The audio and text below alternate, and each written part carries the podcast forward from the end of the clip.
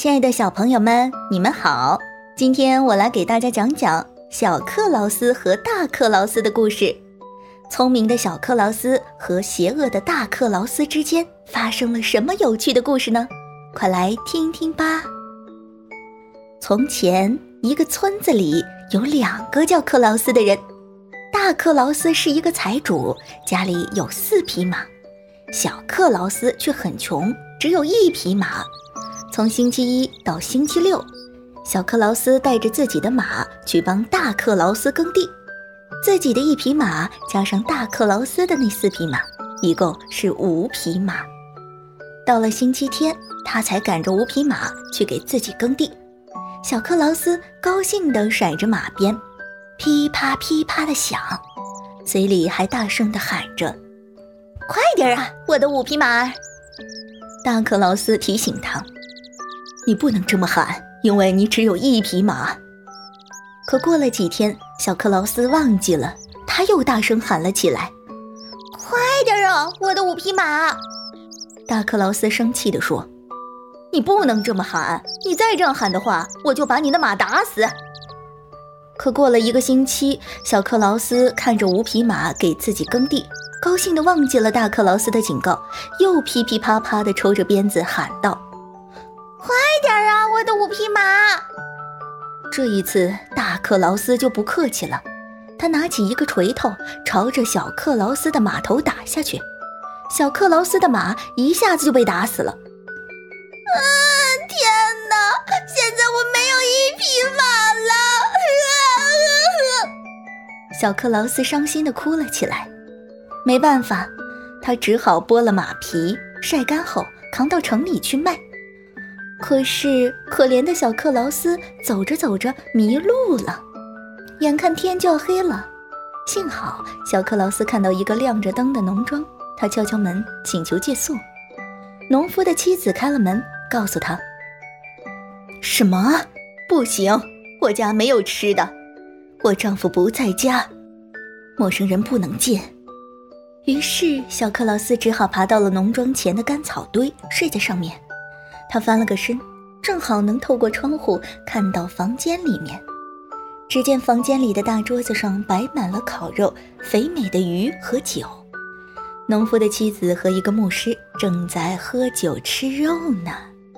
小克劳斯馋得直流口水，心想：要是我能吃点儿多好呀！这酒席太丰盛了。正想着，女人的丈夫骑着马朝着屋子走来。这位农夫很善良，可就是不喜欢牧师。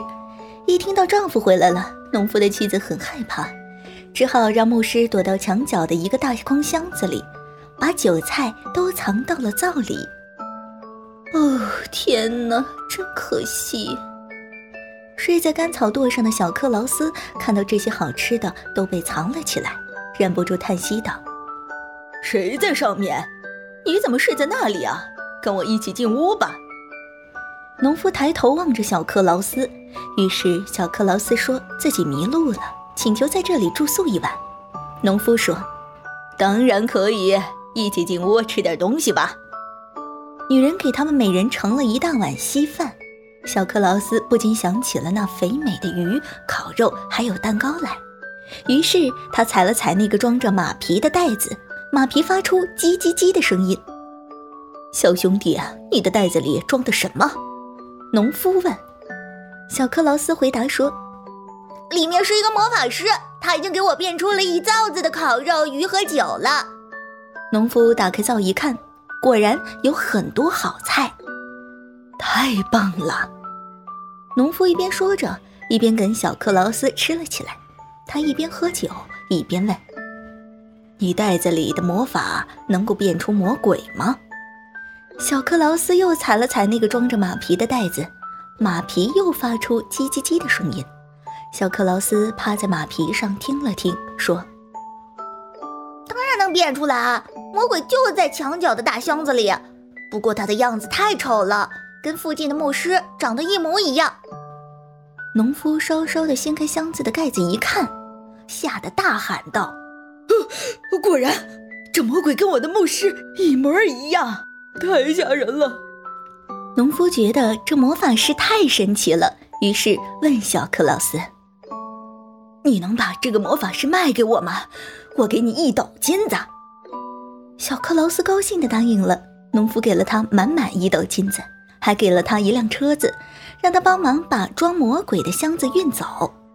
小克劳斯用车推着金子和装着牧师的大箱子，来到了小河边，假装要把箱子扔进河里。牧师吓得急忙说：“哎呦，请你放了我，我给你一大斗金子。”就这样，小克劳斯又得了一斗金子，两斗金子把他的车子装得满满的。小克劳斯高高兴兴地回家了。大克劳斯问。你从哪儿弄来这么多金子？小克劳斯回答说：“昨天我卖了一张马皮。”于是大克劳斯把他的四匹马都打死了，拿着那皮去城里卖。他吆喝着：“卖马皮喽，卖马皮喽！”鞋匠和制革匠都跑过来问：“你这马皮多少钱？”“一张马皮一斗金子。”大克劳斯回答说：“你疯了！你是在跟我们开玩笑吗？”大家说。于是鞋匠拿起皮条，制革匠拿起围裙，朝着大克劳斯打了过来。大克劳斯被打得哇哇的叫，连滚带爬的回来了。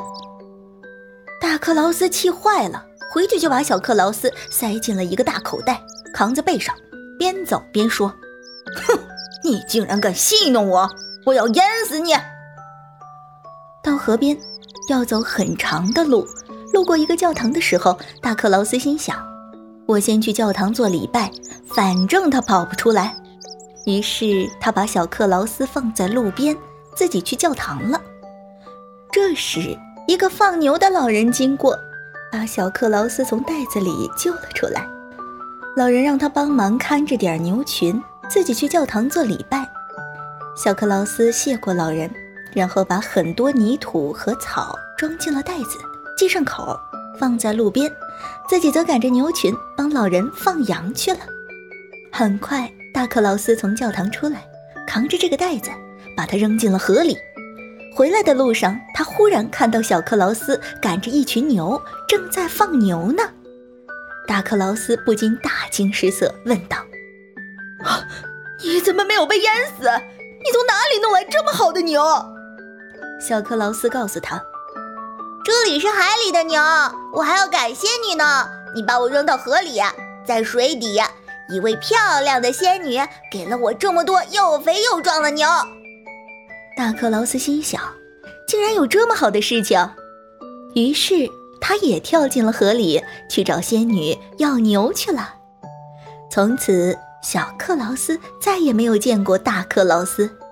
小克劳斯和大克劳斯的故事啊，就跟大家讲完了。大克劳斯贪心、愚蠢又邪恶，因此受到了应有的惩罚。好了，小朋友们，今天就讲到这里啦，咱们下期见。